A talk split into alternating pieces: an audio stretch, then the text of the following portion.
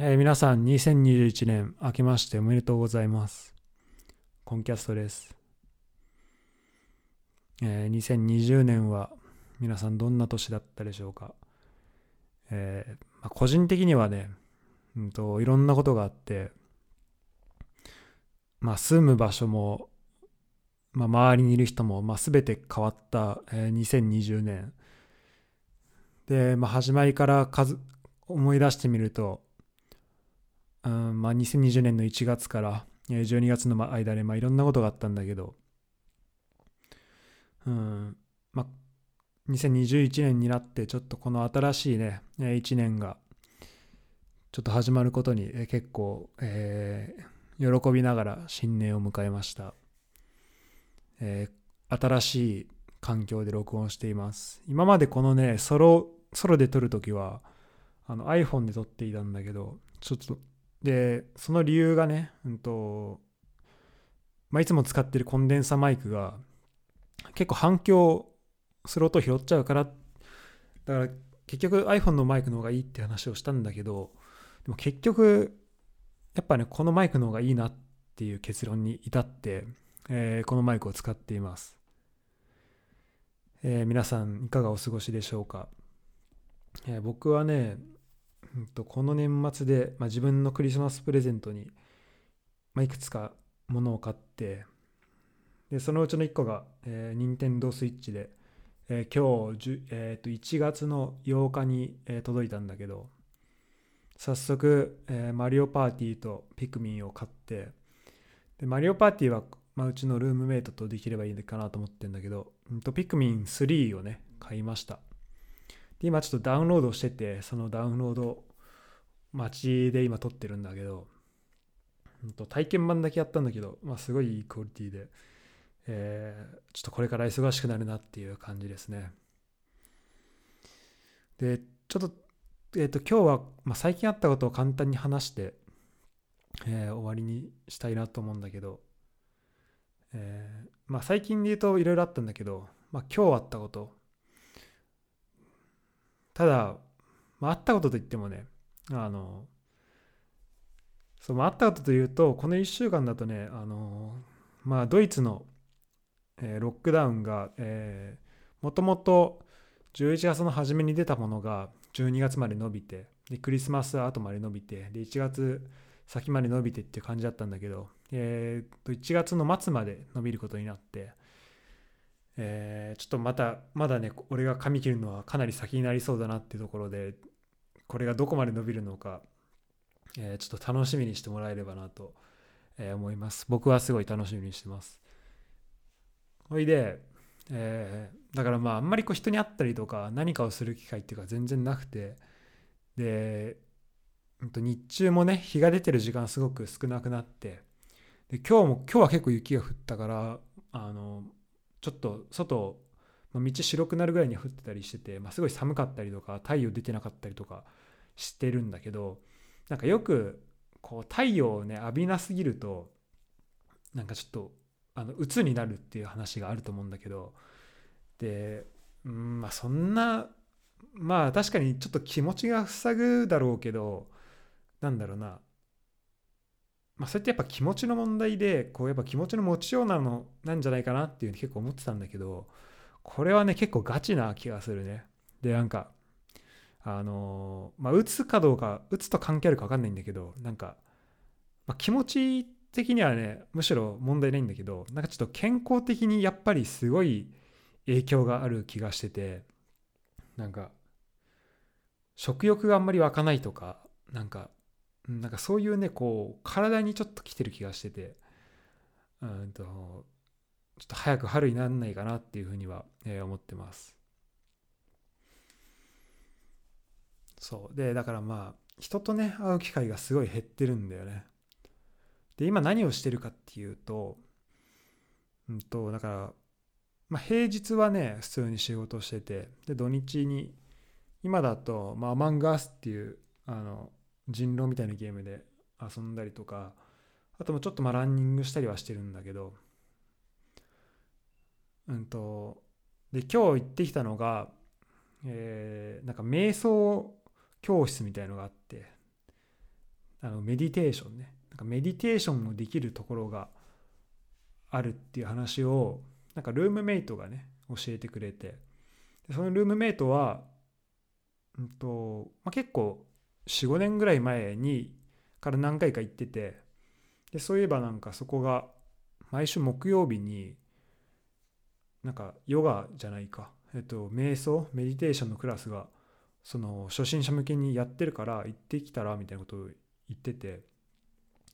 でインターネットあのネットで連絡先探して連絡したら木曜じゃなくて金曜来てくださいってことになってでさっき行ってきたんだけどあの、まあ、その人はねスリランカの、まあ、モンクっていう、まあ、お坊さんスリランカでお坊さんだった人。で、うんとまあ、その人が今ドイツにいるんだけど。で、まあ、その人に、えー、瞑想の、まあ、すごい初歩的なかなりこう基礎となるところを、えー、教えてもらいました。だいたい30分からどんぐらいやってたんだろう？1時間ぐらいかな。の間、えーまあ、部屋で座ってなんかクッションみたいになってねその上に座って、うんとまあ、2種類のメディテーションを教わってえー、っとね1個がマインドフルネスメディテーションっていうので、まあ、これは自分の、まあ、マインドフルになって、うんとまあ、こう瞑想するってものなんだけどちょこマインドフルってとかマインドフルネスが最近言葉であると思うんだけど、まあ、それどういうことかっていうと要は、うんとまあ、自分の行動自分が何をしてるかっていうのをすごいしっかり意識しながら、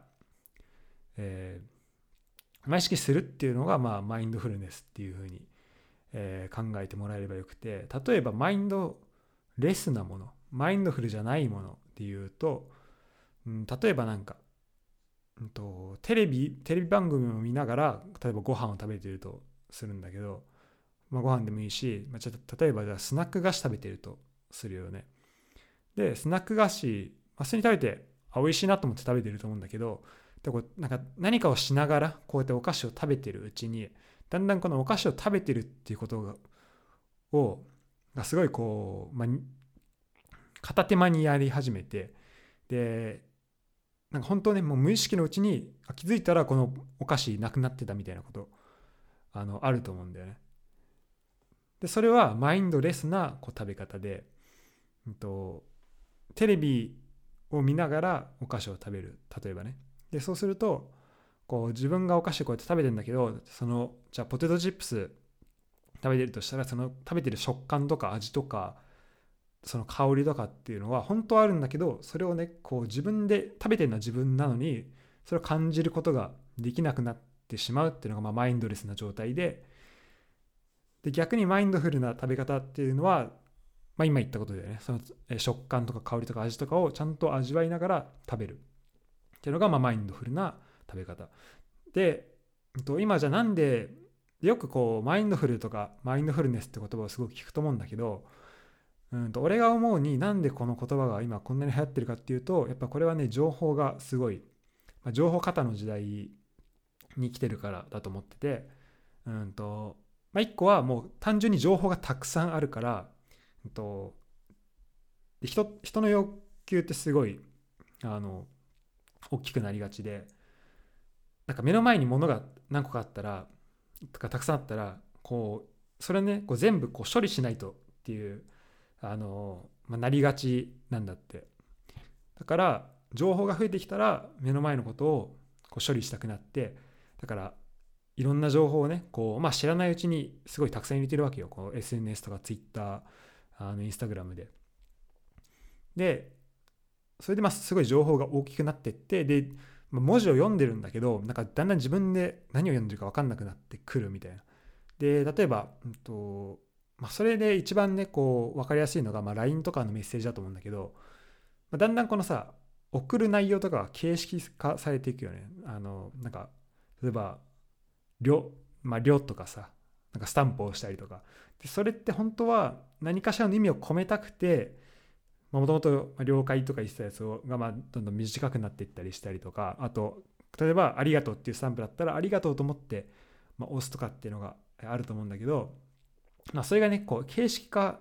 してこうなんか意味がちょっと薄れてしまうみたいな瞬間があると、えー、思うんだよね。でまあこれはいつも起きてるわけじゃないんだけど、まあ、そうなりがちなのがやっぱこの情報が溢れてきたこの情報型の、えー、時代の特徴なのかなと、えー、思ってます。であとはまあもう一個はそのマインドフルネスが何で必要かっていうとやっぱそのマインドフルネスじゃなくなる状況になりやすいからなんだけどあの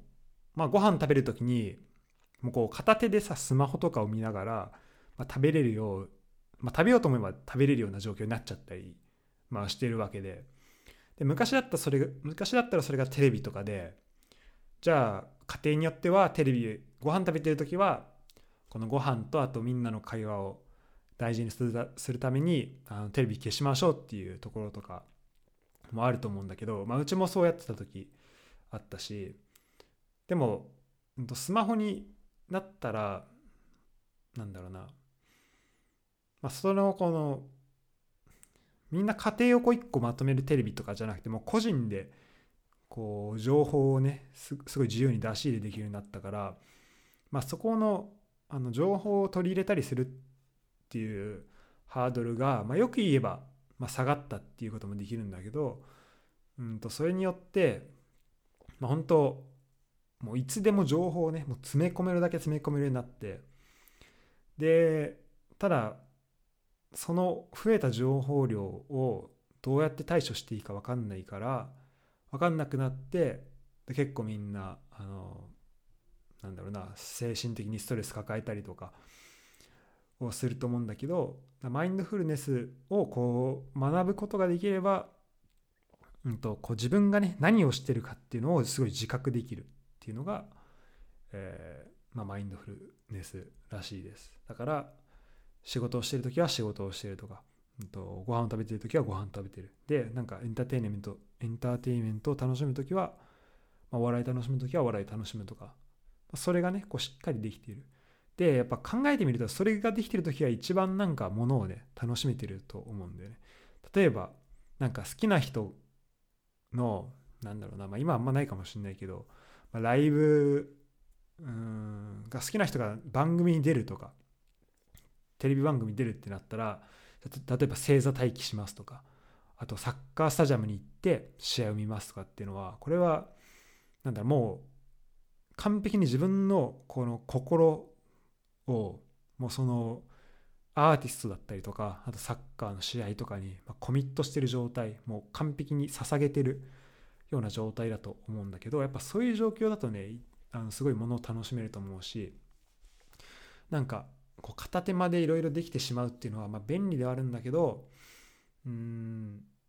しまあ今それがねすごいやりやすくなったっていうのはまあいい部分もあるんだけどあのそれに慣れてしまうとちょっとうん、まあ、それだけっていうのはちょっと危ないかなっていうふうに、え思います。とで、えー、とマインドフルネスなんだけど、まあ、そのマインドフルネスと、えー、あとなんだっけな、えっと、ラブカインドネスっていう、まあ、愛と優しさっていうこの2種類のメディテーションが大きく分けてあるらしくて、まあ、それを教えてもらいました。で、うんと、ちょっと話が前後するけどそのマインドフルネスの方は、まあ、一番基礎的なことなんだけど、うんとまあ、基本的にずっとこう、えっと、目をつぶってで深呼吸をする。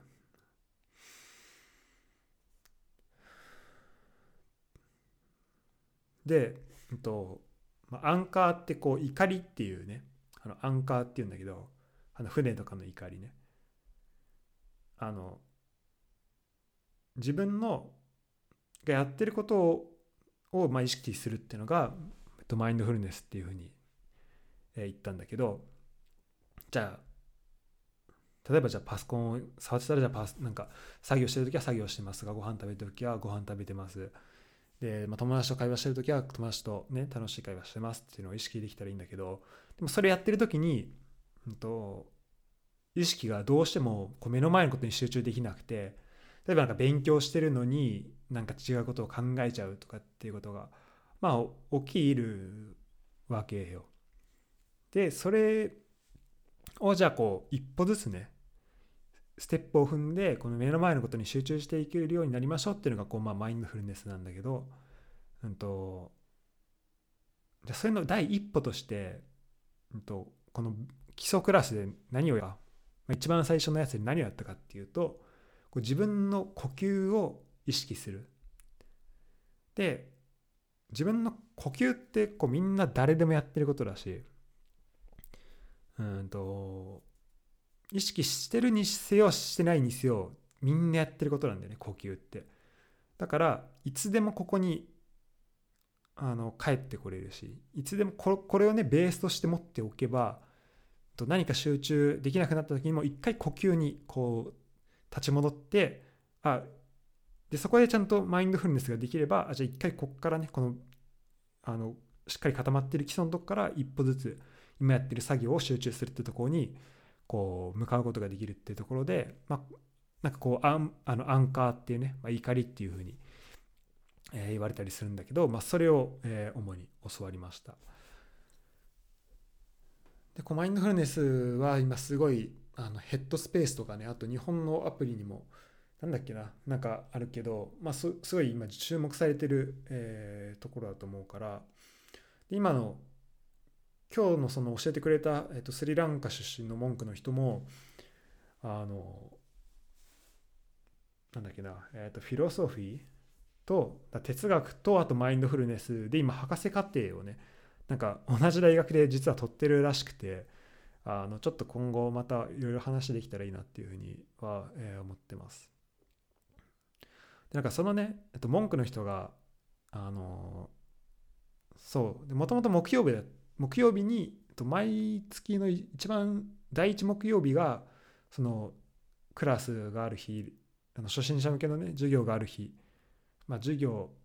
まあ、オリエンテーションみたいなのがまあある日らしくて。で昨日で今日今金曜で。で昨日それやってたんだけど。明日らしいんだけど。なんか今日にしてくれたのよ。でなんで今日にしてくれた金曜にしてくれたのかっていうと、まあ、昨日もちろんやってたらしいんだけど。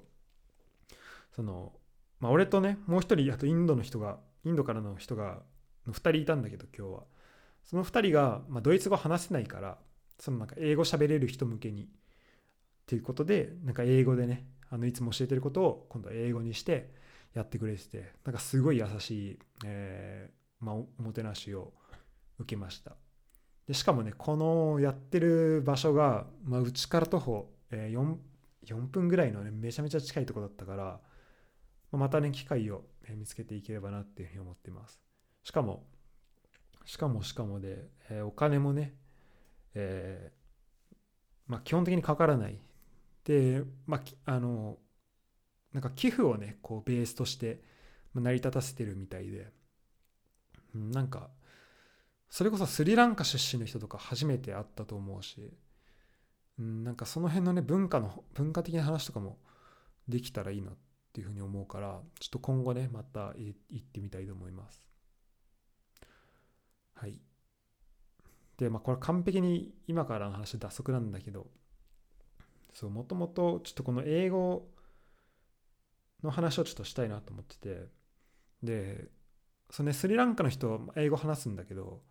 多分ねドイツに結構いると思うんだよね。で結構ねドイツなまりの英語であのだから、まあ、多分かなりドイツ語もネイティブ並みに話せるんだろうなと思うんだけど結構英語にだから逆にドイツ語のアクセントがあるってところでなんか俺最初スリランカの人とだけ聞いてたから、まあ、結構こう英語めっちゃもうペラペラなのかなと思ってたら、まあ、その逆パターンだったっていうのはちょっとびっくりしたんだけどで英語にそのドイツ語アクセントが、うん、とあったあったっていうのを、まあ、どうやってこう感じたかっていうと,、うんとこうまあやっぱ国によってあのアクセントってあってでそれはねすごいなんだろうなこう英語を学ぶこう英語ネイティブじゃないあの俺からするとすごいあの面白いことでそのそれぞれの国の人がどういうアクセントを持ってるかっていうのは面白くてでしかもそのねあのじゃアクセント持ってる国のその母国語を知ってるとさらになんかそのアクセントを理解するの面白いんだけど例えばフランス語だったらまあすごい有名だけどあの最初の H、まあ、最初の H とかも H を発音しないとか H で声出さないとかっていうのはあるけどあるしあと日本語だと,、えっとやっぱ母音がすごい強くなるからだからまあテキストとかねこうまあ日本語で言ったらテキストってちゃんと母音が4つに、えー、なって発音されるけど、まあ、英語だとまあ1個。母音は1個っていうふうになるわけだけどまあそんな感じでこう母国語を知ってるとあこの人母国語が例えばじゃあ日本語だから結構この母音強めで発音してんだとか分かるんだけどで今回そのドイツ語そのスリランカの人はもともと多分の性格というか喋り方だと思うんだけどすごいゆっくり喋るのね。本当もう一単語一単語をもう噛みしめるように話してて。でだからすごいまあ聞きやすかったんだけどで、ドイツ語っぽい、えっと、アクセントっていうのは、その、W をね、えっと、V っていう、だから、あの、We を V っていうとか、あとこのね、言葉と言葉の間の言葉ね、あの、まあ、今言ってるあのとか、あと、何かを喋って、あの、英語で言う、なんちゃらかんちゃら、なんか、ドンチューみたいな、こう、そうでしょみたいな。right? みたいなね。その、日本語で言うとなんだろうね。まあ何か自分の意見を言って、でしょ？とか、あと、まあ、ね？とかね、あの、言うと思うんだけど。で、日本人でも、まあ結構この英語喋った時に、まあ、ねとか出ちゃったりとか、あと、まあ俺もね、ねって出ちゃ出たりとか、あとすごいこうびっくりした時に、まあ、母国語出ることはあると思うんだけど、なんか感情的になった時に。で、まあ、会話のその特に感情的になってない時でも、まあ、人によってはその会話のあのところどころでその母国語のなんか相づちの打ち方とかなんかそういうのが出てきてで今回そのスリランカの人もなんかそういうあの、まあ、ドイツ語っぽいねなんかあなんかなんかななみたいなね あのあんだけどちょっと俺もまだこの、まあ、ルーミーもルーミーがそれ言っててなんかななみたいな。なんか自分の意見を言った後にね、なんかそうでしょみたいな感じなんだけど、なんかまあ、なんかノンみたいなね、感じなんだけど、あの、それ言ってて、で、まあこれ今多分あんま伝わってないと思うんだけど、まあこれをね、あの、まあそのスリランカの人も言ってたんで、あ、この人は結構ドイツ語に染まってるんだなと思って、ちょっとどれぐらいドイツにいるのかって話を今回できなかったんだけど、また、えー、しようと思ってます。ということで、今回は、えー、まあ、新年明けましておめでとうございますということと、あと、ドイツに、ドイツにじゃないわ、えー、と、メディテーション行ってきましたっていう話を、えー、しました。それではまたよろしくお願いします。